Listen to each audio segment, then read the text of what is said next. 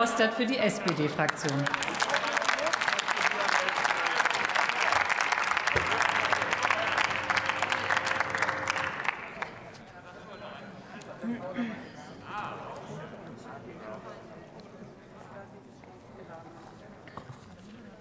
Sehr geehrte Frau Präsidentin, sehr geehrte Frau Ministerin, liebe Kolleginnen und Kollegen! Die Kinder- und Familienpolitik ist für unsere SPD-Fraktion ein Herzstück unseres politischen Handelns. Seit Jahren Seit Jahren kämpfen wir für einen effektiven Kinderschutz und für die Stärkung der Kinderrechte, für bessere Rahmenbedingungen für die Vereinbarkeit von Familie und Beruf und dafür, jedem Kind die gleichen Chancen auf Bildung, Teilhabe und sozialen Aufstieg zu geben. Wir haben bereits einiges erreicht und ich freue mich, dass wir in dieser progressiven Koalition unseren familienpolitischen Zielen weiter näherkommen werden. Wir legen einen besonderen Schwerpunkt auf das Elterngeld. Warum? Weil Familienzeit wertvoll und wichtig ist. Weil wir wollen, dass sich auch Väter stärker an der Betreuung von ihren Kindern beteiligen.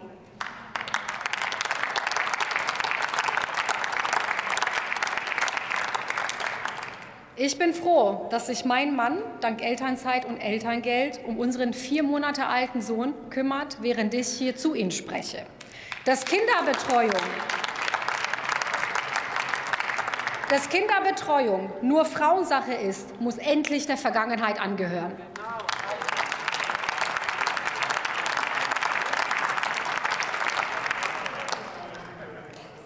Weitere Schwerpunkte im Haushalt sind das Kindergeld, der Kinderzuschlag und der Unterhaltsvorschuss.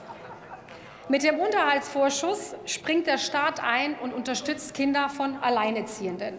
Das ist gut und richtig, denn das Geld wird dringend gebraucht. Aber es ist doch skandalös und nicht hinnehmbar, dass viele Unterhaltspflichtige keinen Unterhalt für ihre Kinder bezahlen und sich so aus ihrer Verantwortung stehlen.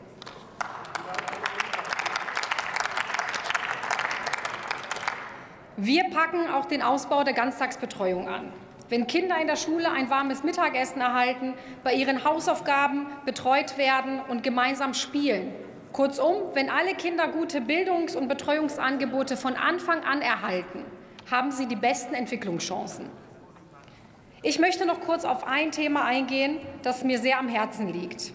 Der Schutz von Kindern und Jugendlichen vor psychischer, physischer und sexualisierter Gewalt.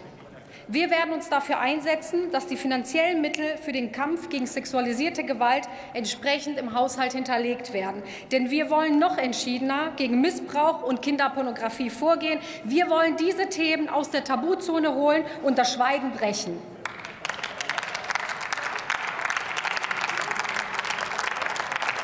Liebe Kolleginnen und Kollegen, mit diesem Haushalt geben wir Sicherheit im Wandel. Denn in Kinder und Jugendliche investieren heißt, in unsere Zukunft zu investieren. Packen wir es also an. Vielen Dank.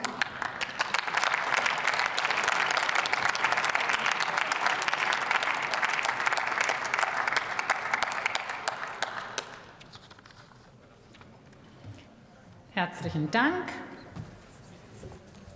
Und zum Abschluss